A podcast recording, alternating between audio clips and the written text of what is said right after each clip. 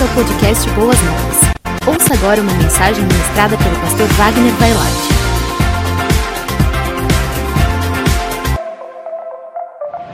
Vamos começar a falar então a respeito de vitória.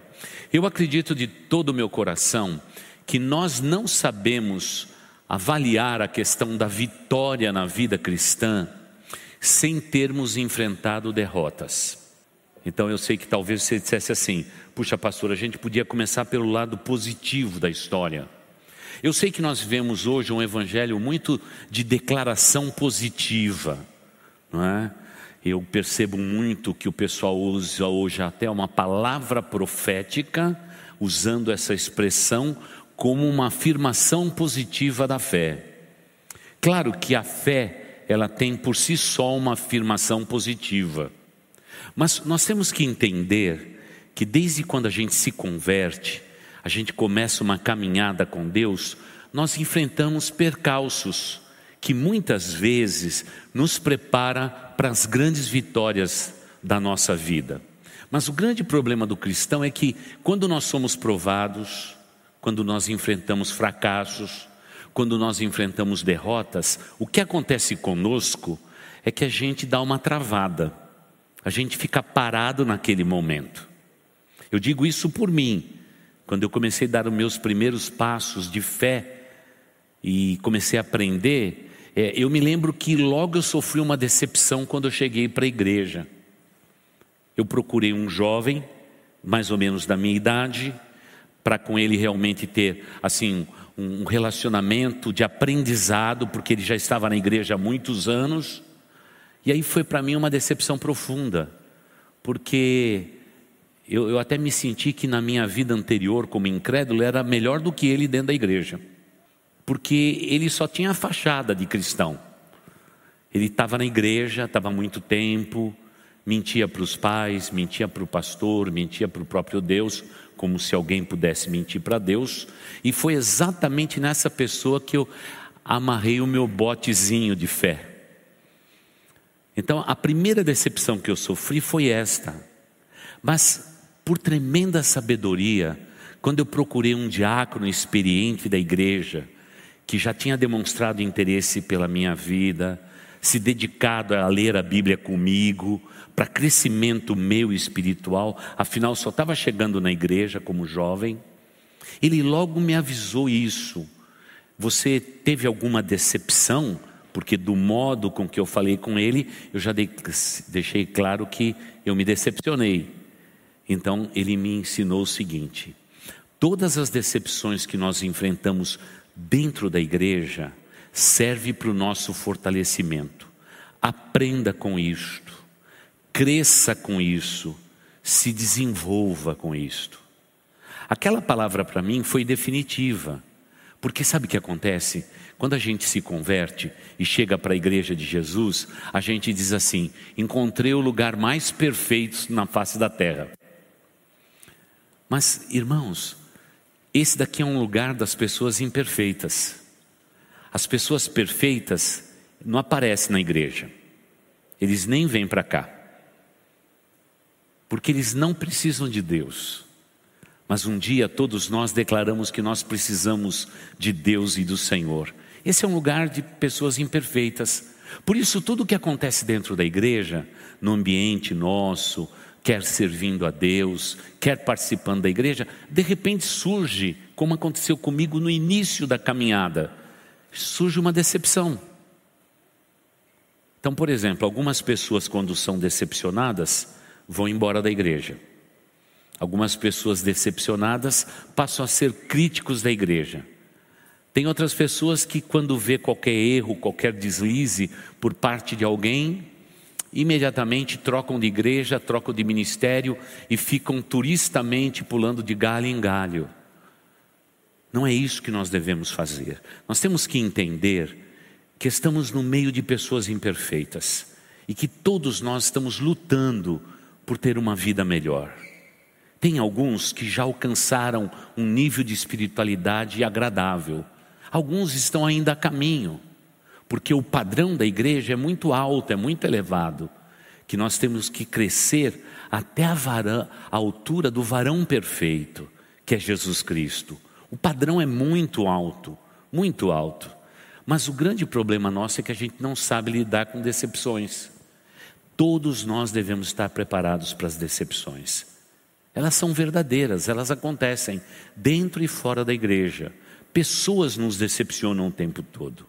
Então, por exemplo, falar hoje de vitória é algo muito difícil de falar, porque estamos passando basicamente dois anos em que o mundo está estagnado, parado. Naturalmente, houveram pessoas vitoriosas nesse tempo. Eu acho que quem vendia máscara, quem vendia luva, né? É, quem vendia medicamento, esse pessoal deve ter ficado bem, né? Porque é o que nós mais consumimos esse tempo todo e continuamos ainda a consumir. Então, algumas pessoas ascenderam na escala social, se tornaram vitoriosos, mas o assunto que nós vamos abordar, tanto eu quanto os pastores auxiliares, os pastores membros da igreja que vão passar por aqui falando sobre esse tema, vocês vão logo perceber que, mesmo falando de vida espiritual e vitória espiritual, a vitória espiritual de um crente toca, tange a vida pessoal nossa. Não tem como desassociar. A maioria das pessoas hoje desassociam e comete um erro grave. Olha, uma coisa sou eu na igreja Boas Novas, outra coisa sou eu no local de trabalho, outra coisa sou eu como chefe de família. E ele vai então retalhando, dividindo a sua vida em categorias. Irmãos, não podemos fazer isto, porque nós somos uma pessoa só ainda que corpo, alma e espírito, como eu creio, né? e você também talvez creia, nós não podemos fatiar a nossa vida. A nossa vida é uma vida só. A vida que eu vivo na igreja, eu tenho que viver dentro do lar.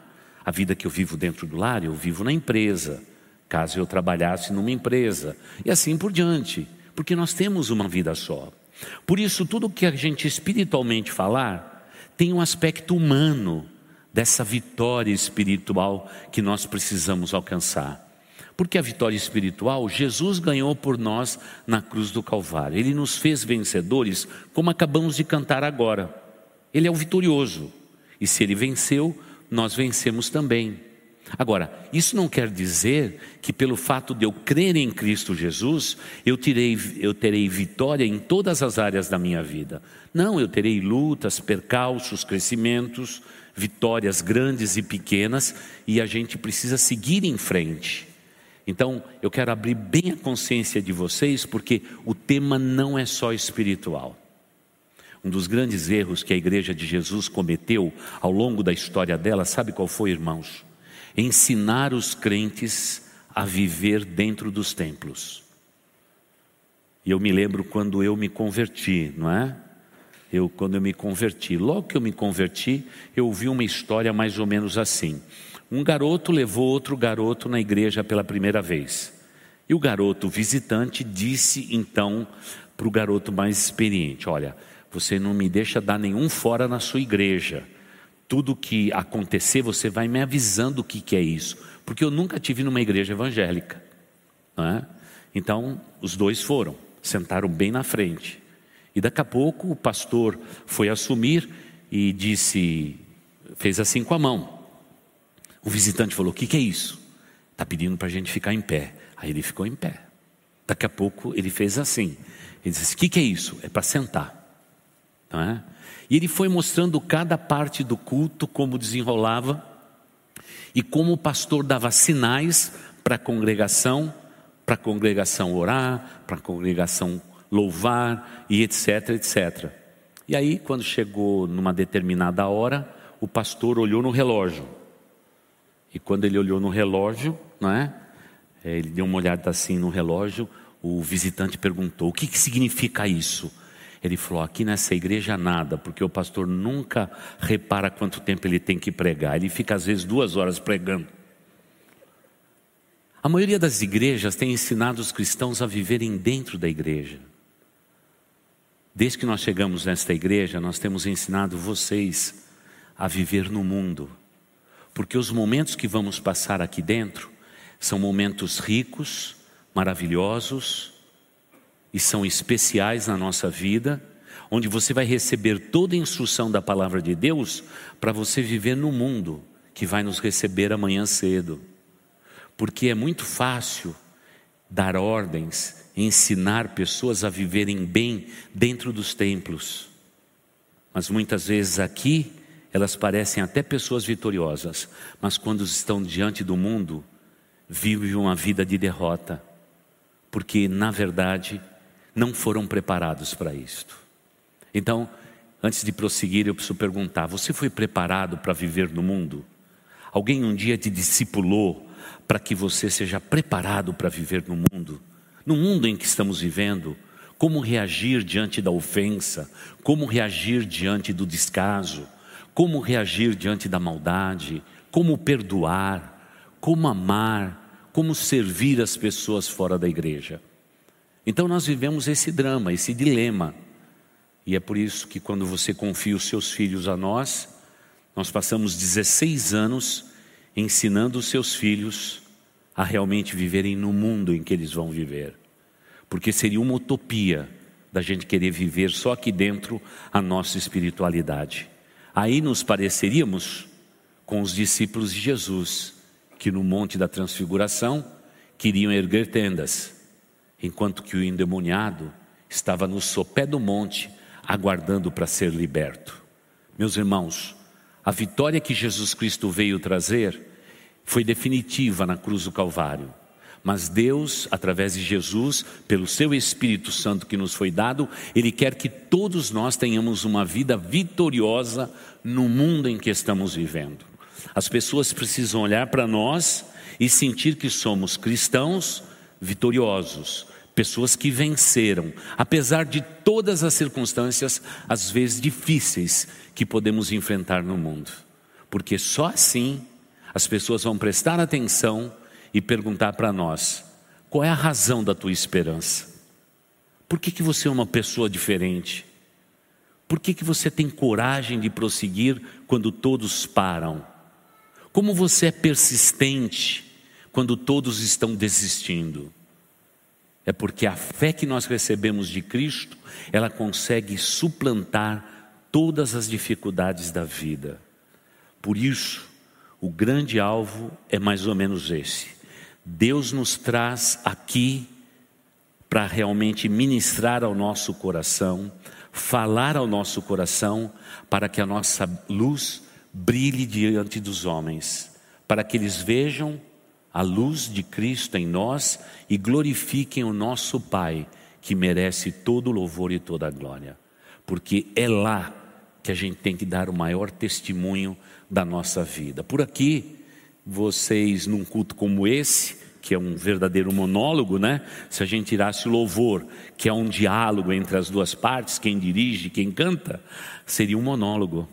Vocês estão aqui para ouvir, mas vocês estão aqui para ouvir, e como eu sempre tenho ensinado nesta igreja já há tantos anos, Deus não vê a hora do pastor da bênção apostólica. Sabe por quê? Ele não vê a hora de vocês saírem daqui. Porque o que adiantaria a Deus concentrar nesse santuário toda a luz dessa região, trazendo todos vocês aqui, enquanto a nossa cidade, o nosso bairro ficaria em trevas? Não, Deus quer que a sua luz brilhe no mundo em que estamos vivendo. Por isso, lembre-se, a vitória que acabamos de cantar, ela é vivida lá fora, lá fora, no mundo em que estamos vivendo.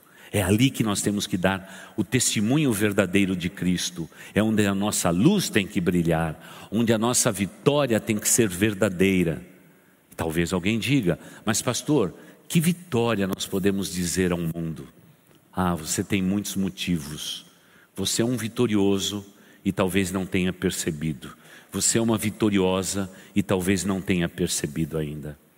Só o fato de você ter um lar, ter uma boa esposa, ter filhos debaixo da sua autoridade, ter uma vocação, uma habilidade, um emprego, uma atividade profissional, isso te faz um vitorioso diante do mundo de hoje. Só que parece que o nosso coração é insaciável, a gente sempre quer mais.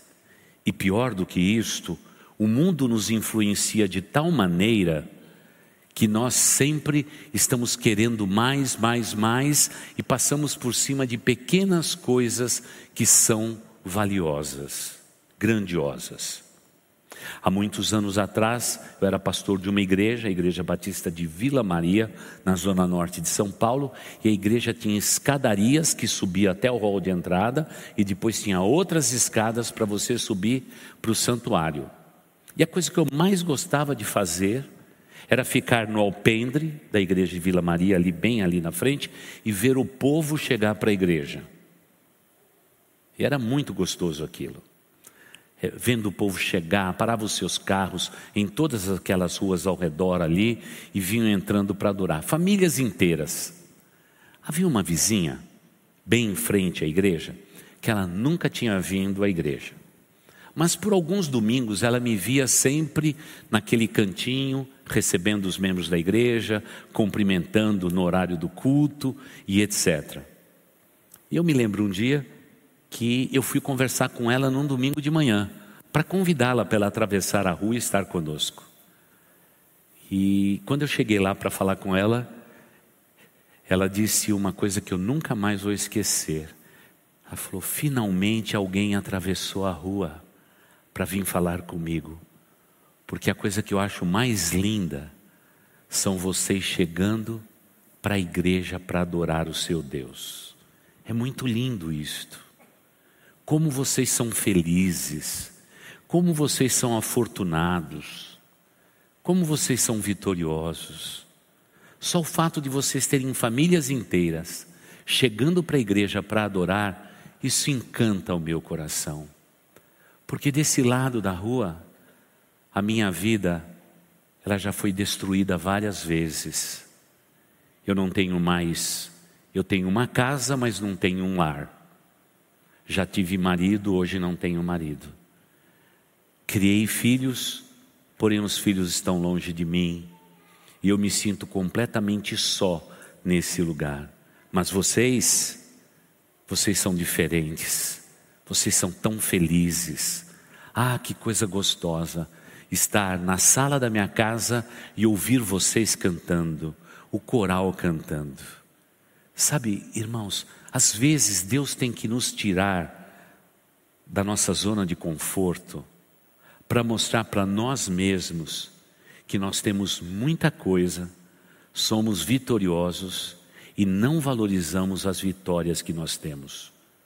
Obviamente, vamos falar da vitória maior quando Cristo, morrendo naquela cruz pelos nossos pecados, nos deu vida e vida eterna, mas nós somos vitoriosos. Muitas vezes não percebemos, e eu sempre digo que pessoas que não sabem valorizar pequenas vitórias não estarão preparados para as grandes vitórias da sua vida. Veja, por exemplo, o que as Escrituras Sagradas nos diz em 1 João capítulo 5, versículos 4 e 5. Afinal, nós temos a fé que vence o mundo. O que é nascido de Deus vence o mundo. Então eu pergunto para você, vou fazer uma pausa aí. Você já nasceu de novo? Sim ou não? Você já nasceu de novo? Sim ou não? Sim, Sim ok. Então você já tem a fé que vence o mundo. Não sou eu que estou dizendo. É a palavra de Deus que está dizendo. E esta é a vitória que vence o mundo, a nossa fé é a nossa fé. Se você colocou a sua fé em Jesus Cristo, você já tem a vitória. Talvez você diga, pastor, eu preciso de algumas outras vitórias. Fique tranquilo. Peça a Deus, que é generoso e sempre concede o que deseja o seu coração. Talvez não temos porque não pedimos. E muitas vezes, diz Tiago, que nós pedimos mal Pedimos para o nosso próprio deleite, para o nosso prazer e a nossa ascensão. Deus não concede. Deus concede a humildade do seu coração, honrando a fé que você recebeu. Ao verso seguinte vai dizer: Quem é que vence o mundo? Somente aquele que crê em Jesus Cristo. Crê que Jesus Cristo é o Filho de Deus. É esse que vence o mundo. Então agora eu preciso perguntar para você: você crê que Jesus Cristo é o Filho do Deus vivo, sim ou não? Ok. Você crê que Ele é o Salvador do mundo, sim ou não? Ok. Então veja só: se você crê desse modo, você já tem a fé, essa fé operosa. Então, me parece que o grande desafio da vida cristã é nós entendermos o seguinte: eu já estou em Cristo Jesus, Ele já me deu a vitória. Então agora eu quero pedir a Jesus que me ajude em diversas áreas da minha vida a ser uma pessoa vitoriosa. E aí não me leve a mal, mas eu tenho que colocar num papel quais são os pontos em que eu não sou vitorioso ainda. Porque pensamentos passam pela nossa cabeça, mas quando eu escrevo, dizendo eu tenho que ser uma pessoa vitoriosa nos meus relacionamentos interpessoais. Nós precisamos de vitória nessa área da vida. Olha, eu preciso de vitória na vida financeira. Coloca lá.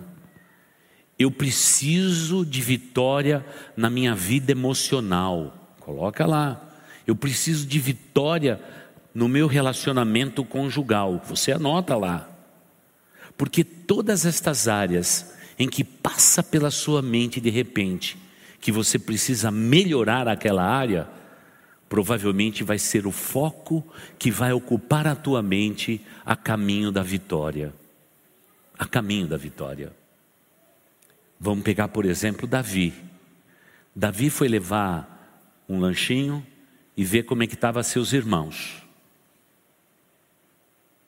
E quando ele chegou lá, a gente não sabe se ele chegou no primeiro dia, no segundo dia, no terceiro dia, no décimo dia, mas o fato era o seguinte: durante 40 dias, um gigante chamado Golias ia até o vale onde os dois exércitos se encontravam, e ele já tinha feito o desafio antecipado para que o exército de Israel escolhesse um valente, e ele, gigante do jeito que era, seria o valente dos filisteus.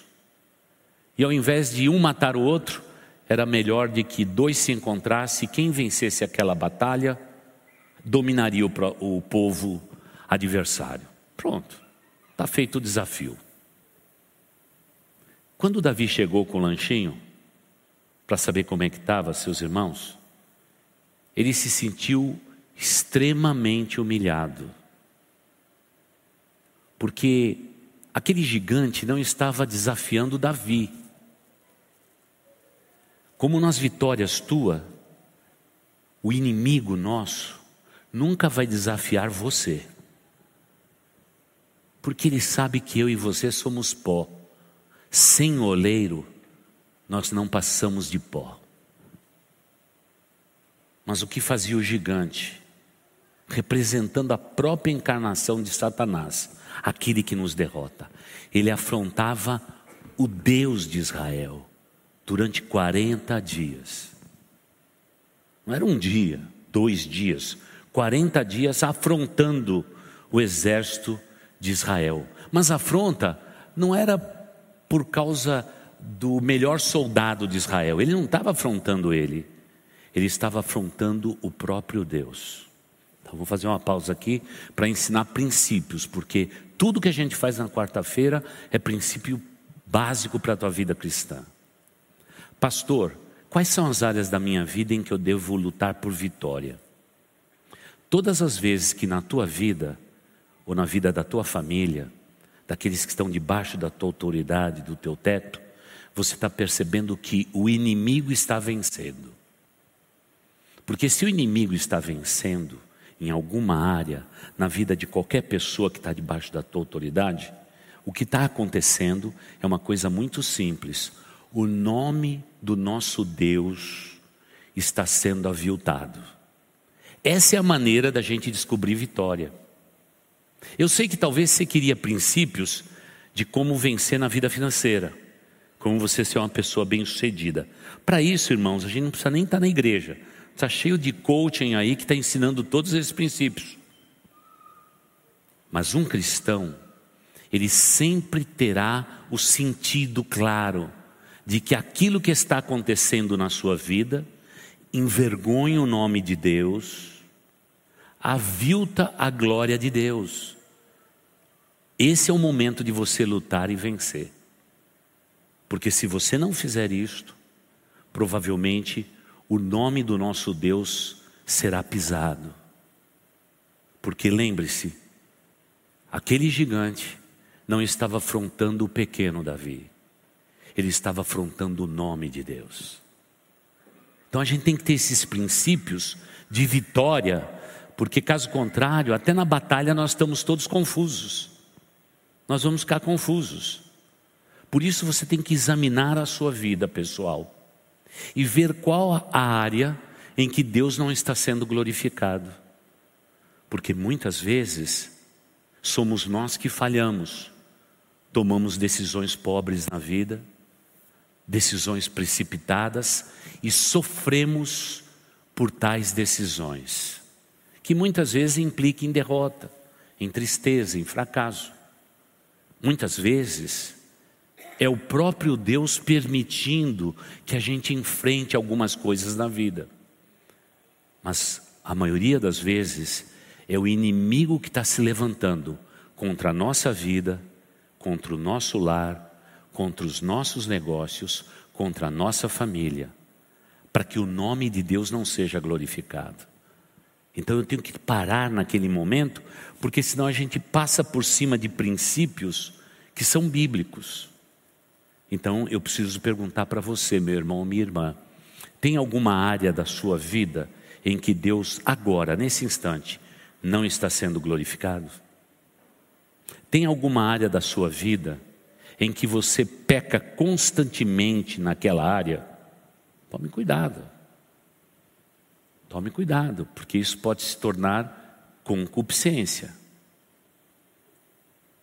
Agora, se você detectar uma área onde Deus não está sendo glorificado, você precisa focar nisto, orar a respeito disso, trabalhar e, se for preciso, lutar para vencer esse obstáculo, porque só assim você vai ter vitória pelo nome do nosso Deus. Deus pode fazer tudo na nossa vida, Ele pode realizar todos os milagres, mas lembre-se, o que eu e você precisamos fazer, Deus não vai fazer. Deus não vai fazer. Eu sei que eu também gostaria de ver o amigo Lázaro ressuscitado. Mas alguém teve que rolar a pedra. O milagre estava na boca de Cristo, quando ele declarou: Lázaro, sai para fora nesse pleonasmo espiritual, não é? Lázaro sai para fora. Mas foram os discípulos que tiveram que rolar a pedra, como se Deus dissesse: a vitória, o milagre vai acontecer. A maior parte é Deus quem vai fazer, porque só Ele tem esse poder. Mas eu e você somos chamados por Deus para rolar pedras, para que o milagre aconteça. Mas muitas vezes, o maligno, sabendo que nós podemos rolar pedras rumo à vitória, até chegarmos o lugar onde os Lázaros da nossa vida estão, o maligno vai sussurrando no nosso ouvido: ele já está morto, faz quatro dias, cheira mal, não vai funcionar. Deus está atrasado. Deus tinha que chegar cinco dias atrás, quando ainda ele estava doente e moribundo numa cama, e Jesus podia dizer: Lázaro, levanta. Agora, acabou. Para o ser humano, sempre existe essa palavra: acabou. Mas, irmãos queridos, a última palavra, ela vem de Deus. Pode ser o milagre mais incrível da tua existência. A última palavra vem de Deus. A última palavra não é do diabo, o inimigo das nossas almas. A última palavra vem do Senhor. Por isso o texto bíblico diz: quem é que vence o mundo? É a pergunta que ecoa. Somente aquele que crê que Jesus é o Filho de Deus. Este, se a gente pegasse a língua grega, diria assim: estes são os completamente vitoriosos. É o que está dizendo a língua original. Esse é o verso 5. Só quem realmente entende a dimensão disto é que é um genuíno vitorioso. Mas muitas vezes nós entendemos que vitória é alguma coisa que eu tenho que alcançar, porque eu tenho que alcançar, porque eu preciso alcançar e, e eu vou alcançar. Claro, você tem capacidade, você tem dons, você tem talento, você tem habilidade, você sabe negociar, você sabe falar, você sabe se comunicar, está tudo certo. Você, humanamente falando, Deus te deu liberdade para você alcançar vitórias segundo a sua capacidade, a força do teu braço e assim por diante. Você pode alcançar, não tem nada de errado com isso. Pessoas persistentes vão mais longe. Mas a vitória que nós estamos falando, e falaremos esse mês todo, é uma vitória assim: que alguém dependendo de Deus, crendo em Deus, tem a fé que vence o mundo, a nossa fé. Mas nunca se antecipa a Deus, está sempre na dependência de Deus para toda tomada de decisão. Porque os dias são difíceis. E agora, nesse mundo pós-pandemia, os dias serão mais difíceis ainda. Há um descontrole inflacionário, há realmente um tempo de grandes lutas para a nossa sociedade. A segurança alimentar da nossa nação está sendo atentada. Muitas pessoas vão ficar sem o que comer depois que tudo isso passar.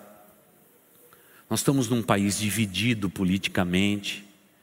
Há inquietações em Brasília, em Brasília a respeito de poderes, quando termina um poder e começa o outro, não é? Como é a unidade desses poderes? O que, que a Constituição disse? Então tudo está muito confuso. E aí eu chego e digo assim: Jesus é a nossa vitória. Como que você vai aplicar isto à sua vida? Talvez esse seja o grande desafio da nossa vida. Então agora eu quero lembrar vocês que no caminho da vitória existe um verso que para nós é importantíssimo. É como se você voltasse um pouquinho atrás e desse uma olhadinha junto comigo em 1 João 4,4. Tá bom? 1 João, primeira epístola de João, capítulo 4, verso 4. Tá? Então aí você vai ver aí claramente isso. Olha o que ele diz: filhinhos. É, deixa eu lembrar vocês, vocês têm um Pai Celestial? Eu acho que todos nós temos um Pai Celestial. Se nós colocamos a nossa fé em Cristo, nós temos um Pai Celestial. Agora, a Bíblia diz assim: qual de vocês, sendo maus, o seu filho pede um pão, você dá uma pedra e etc. Se vocês são maus e sabem dar boas dádivas aos seus filhos, quanto mais o nosso Pai Celestial. Então agora eu tenho que entender esse verso que antecede esse raciocínio que nós fizemos em 1 João é, capítulo, é, capítulo 5, versículos 4 e 5, que lá atrás está escrito assim: Filhinhos, vós sois de Deus e tendes vencido os falsos profetas, porque maior é aquele que está em vós do que aquele que está no mundo. Algumas versões diz, filhinhos, vós sois de Deus, não é? E até chega a dizer que o mundo está submerso no mal, mas vocês venceram. O nosso Pai continua interessado no teu bem-estar. Ele não é o nosso inimigo, ele é o nosso Pai celestial. Me permita dizer, igreja, Deus não é o nosso padrasto, Ele é Pai de verdade. E por favor, emocionalmente, se você não foi muito feliz com o seu pai terreno, alguma coisa ficou faltando emocionalmente, espiritualmente, não transfira para o Pai celestial algo que aconteceu com o seu pai terreno. Tomem muito cuidado, porque desde quando estamos no colo do papai e da mamãe, nós sabemos exatamente quem é pai, quem é mãe e aquilo que recebemos dele.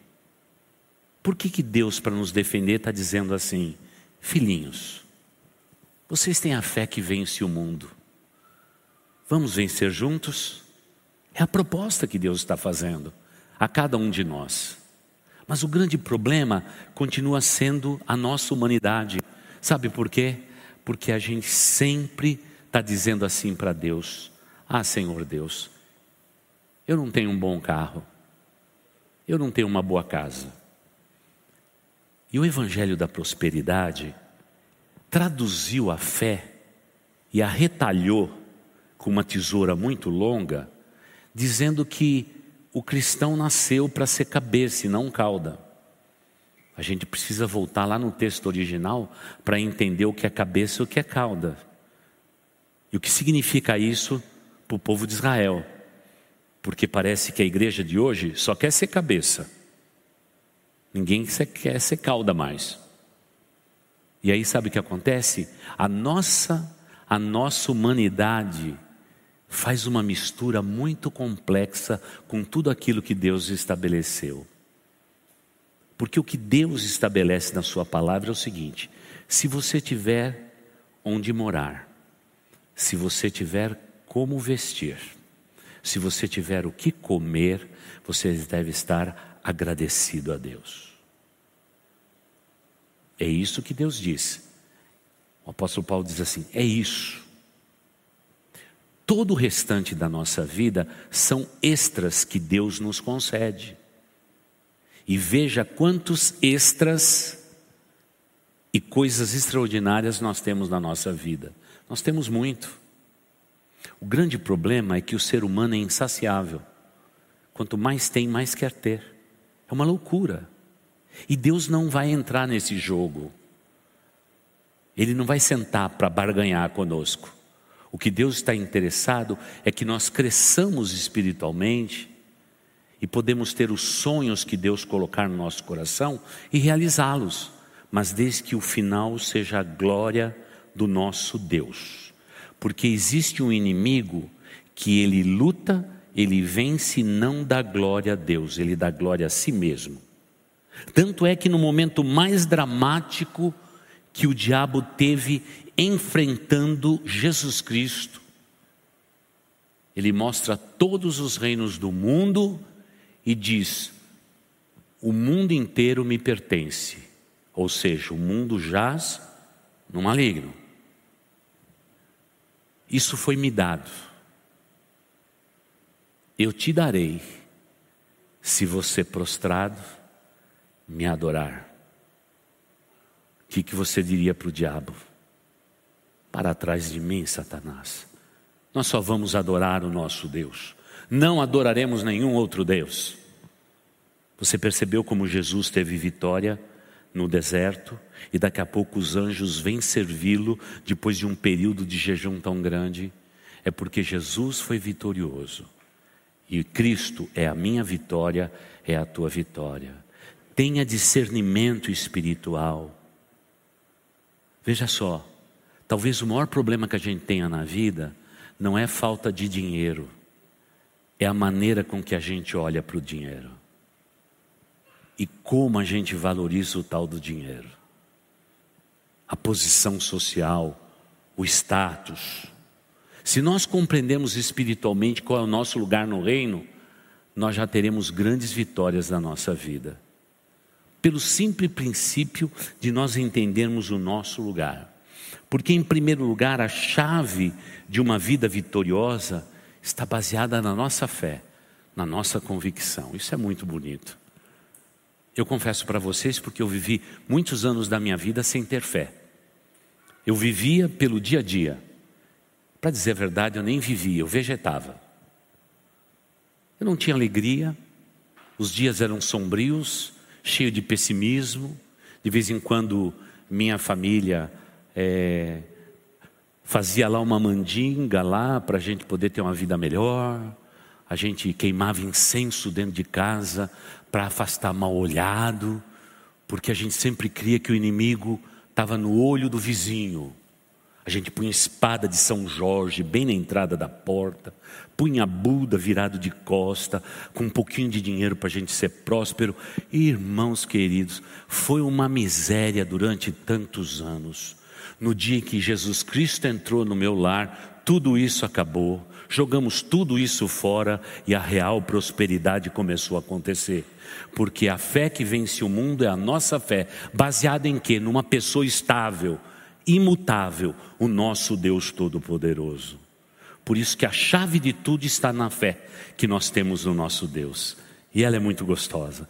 É por isso que eu aprendi logo, logo a ter fé e nunca duvidar de Deus. Porque quando eu lia na Bíblia, eu não tinha motivos para duvidar. Imagine, por exemplo, José, injustamente colocado num calabouço. Mas antes disso, odiado pelos seus irmãos e jogado num poço. Gente, que loucura é essa? Eu, se fosse José, eu seria o cara mais revoltado do mundo. Não fui amado pela minha família, não é? é olha, pior é que uma mulher indecente tentou me seduzir, eu fugi dela, mas ela deu um jeito de me colocar num calabouço, etc. Tal. Mas José voltava lá e pensava: qual é o Deus que eu sirvo? O único Deus vivo e verdadeiro. Ele me vê? Vê. Então, se ele me vê, eu posso estar seguro, apesar de todas as adversidades. Então, no lugar dele chegar lá no calabouço, né? irmãos, chegar lá reclamando, dizendo que foi injustiçado, porque nós seres humanos somos assim. Se alguém olhar de lado para nós, diz assim, não gosta de mim, estou fora, não é? Estou fora. Parece que a gente vive dentro de um reality show. É verdade. Olhou de lado, já me excluiu, me cancelou. Nós somos assim. José não foi assim, porque ele confiou no Deus a quem ele servia, e quando ele chegou na prisão, ele disse: Já que eu estou preso aqui, deixa eu conversar com o carcereiro. Ele chegou lá para o carcereiro e disse assim: Senhor carcereiro, é, é o seguinte, eu vou passar um bom tempo aqui, e eu queria saber como que eu posso ajudar, porque eu preciso me ocupar. Eu sou muito bom para organizar. Como eu posso ajudar? E a primeira coisa que toda aquela prisão no Egito tinha é que as pessoas ficavam no andar de baixo, os presos mais perigosos. Tanto os romanos, né, que eram europeus naquele tempo, uma Europa ainda não existia, como também os egípcios, o pior calabouço é o que ficava embaixo. Era o mais fétido, o mais horrível. E provavelmente dizem os estudiosos que a primeira tarefa de José foi organizar xixi e cocô. Tá bom? Número um e número dois. Ele tinha que tirar isso tudo daquele calabouço profundo. Você percebe? Quando alguém sabe que seu Pai Celestial chamou ele ou ela de filhinho, nós já temos tudo o que nós precisamos, apesar da circunstância. Isso exige fé, e essa é a fé que vence o mundo, a nossa fé. Ele começou organizando, depois organizou a refeição, e quando Deus viu esta atitude nos olhos e no coração desse homem, Deus se encantou e disse: Fique tranquilo, meu filho tudo que você passar nesse momento da sua vida vai servir lá na frente para que o meu nome seja glorificado. E daqui a pouco, alguém tem sonhos dentro da prisão. Como nós, nesse mundo jaz maligno, nós temos sonhos, mas não temos a interpretação certa dos sonhos. E agora Deus capacita José a interpretar os sonhos de pessoas presas. Quem sabe um dia eu possa voltar aqui para dizer que sonhos realizados, o embrião do sonho realizado é um sonho aprisionado. Mas isso é assunto para outro dia.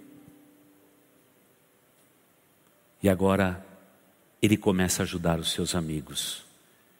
Ele se torna útil. Não há nenhuma frase na boca desse homem que diz que Deus foi injusto com ele. Que coisa marcante. Daqui a pouco, amigos deles foram libertos da prisão. Ele fez um pedido: Ei, não se esqueça de mim, porque a minha família se esqueceu de mim. Eu fui jogado nesse calabouço como castigo, porque pessoas esqueceram de mim. Por favor, não esqueça de mim. Isso nos leva a outro sermão muito longo a respeito de pessoas que Deus coloca no nosso caminho em lugares desprezíveis. Mas aí, o relógio e o calendário de José se encontrou com o relógio calendário de Deus. Deus, que é Pai, disse: É tempo de eu tirar José, porque o Egito está preparado para que um novo governador assuma. Ele vai sair de indesejado, rejeitado, abandonado, caluniado, e ele vai governar o Egito para a glória do meu nome. Por isso, não despreze ninguém no seu caminho, porque muitas vezes as pessoas que nós desprezamos são as pessoas que em breve vão nos governar. Tome muito cuidado com isto. E agora Deus tira ele de lá. Mas ainda esse não vai ser o pior momento na vida dele. Deus tira ele de lá, conduz ele em vitória, ele interpreta o sonho de Faraó. E no momento em que ele diz assim: Faraó, coloque alguém de muita responsabilidade, de muita visão, para cuidar desse período de sete anos de fartura que o Egito vai viver, para que quando chegar a fome, a dor, a distância, o Egito possa cuidar do mundo inteiro, porque os seus celeiros estarão fartos. Nós poderemos alimentar o mundo se precisarmos. Faraó olhou para a direita, olhou para a esquerda e disse: Quem vai ser esse homem? Ele olhou para dentro do Egito e disse: Aqui eu não tenho ninguém. Na corte dos meus nobres eu não tenho. No meio dos meus sacerdotes também não tenho, porque eles não tiveram nem sabedoria de interpretar o sonho que eu tive. Então eu não tenho ninguém. Mas aí tinha uma seta do céu apontando para José. E Faraó, o homem mais poderoso, não é? Das duas terras, assim chamado. Ele diz: Que tal você, José? Você ocupar essa posição? Por tudo que eu tenho ouvido, você é uma pessoa muito organizada. Porque você cuidou da sujeira, você cuidou da comida, você cuidou dos seus amigos. E agora você está cuidando de mim e de todo o Egito. Que tal você ficar nessa posição? Pronto, lá estava o governador do Egito chamado José. Que cara incrível. Parecia Davi segurando a cabeça de Golias, decapitado.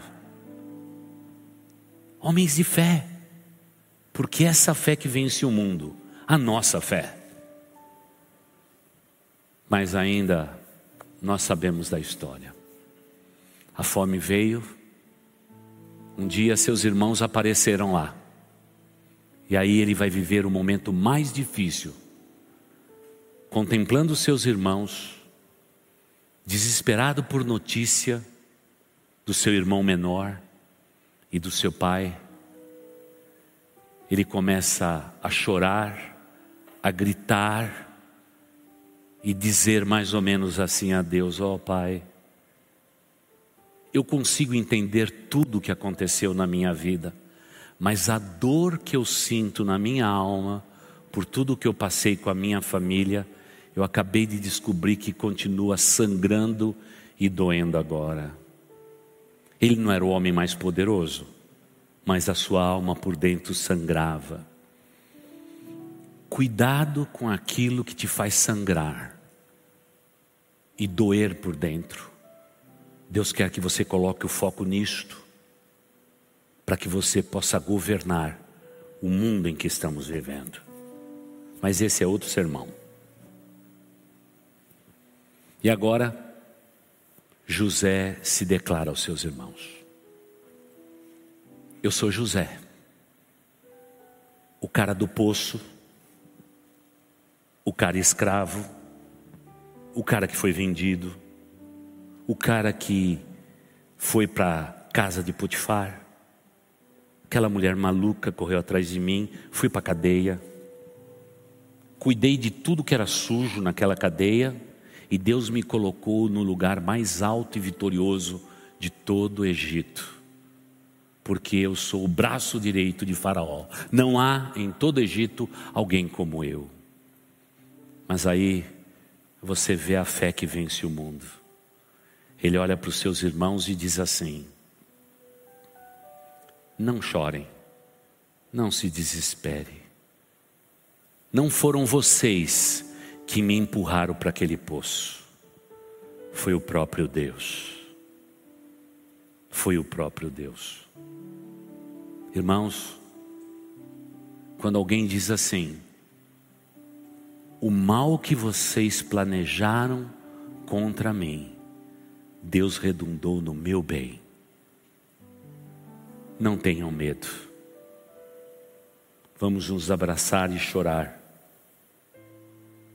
porque é meu prazer recebê-los no Egito. E não se esqueça, igreja, e com isso eu termino.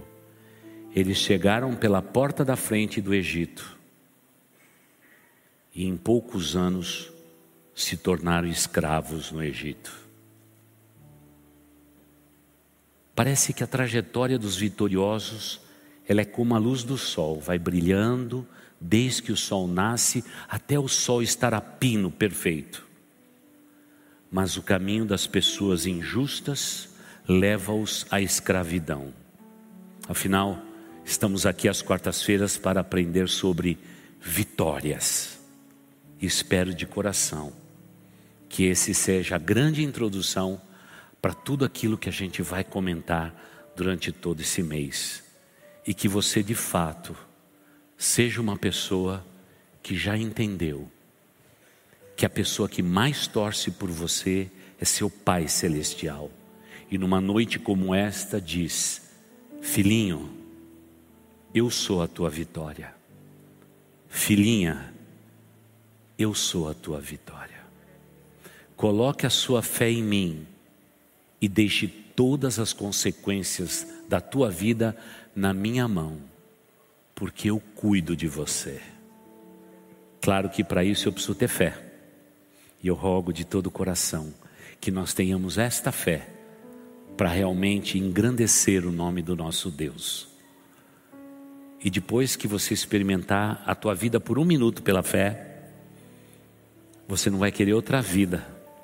Você vai querer viver para sempre pela fé. Porque essa é a vida que vale a pena ser vivida. Vamos parar por aqui porque o tempo corre, viu, irmãos? Ele não para, não. Vamos orar ao Pai. Querido Deus, eu quero orar agora pelos meus irmãos e te pedir, pelo nome de Jesus, que o Senhor os abençoe. Toda caminhada vitoriosa começa pela fé. Muitas vezes há túneis na nossa vida, poços profundos, prisões, decepções. Muitas vezes somos preteridos. Quem sabe as minhas irmãs sejam preteridas. Há tantos percalços em nossa vida, mas Pai de amor, não permita que nós tiremos os olhos do Senhor. Continue nos chamando de filhinhos, porque Tu és o nosso Pai. Ó Deus, nos prepare para as vitórias, mesmo que elas venham cercadas de percalços, lutas e derrotas. Mas, Pai, queremos te pedir que na caminhada da vitória, que sejamos abençoados, fortalecidos e edificados pelo teu Espírito Santo. Até que um dia, ó Deus, quando tudo isso passar, possamos glorificar o teu nome, dizendo sempre a mesma coisa: não fomos nós que fizemos, foi Deus que agiu em nosso favor, porque nunca será por nós, mas sempre será para a tua glória e para o teu louvor, porque para isso respiramos, para isso existimos e para isso nos movemos pela fé. Abençoa, Deus Altíssimo, cada um dos meus irmãos e das minhas irmãs aqui presentes, por aqueles que nos assistem pela internet. A tua bênção sobre todos e que possamos ter uma vida vitoriosa, baseada na fé, na fé que vence o mundo, a nossa fé. Nos abençoe, ó Deus, nesse sentido. É o que nós te pedimos e oramos em nome de Jesus. Amém. Vamos ficar em pé, irmãos, e vamos louvar o nome do nosso Deus. Você ouviu o podcast Boas Novas? Não se esqueça de seguir nosso canal para ouvir mais mensagens que edificarão a sua vida.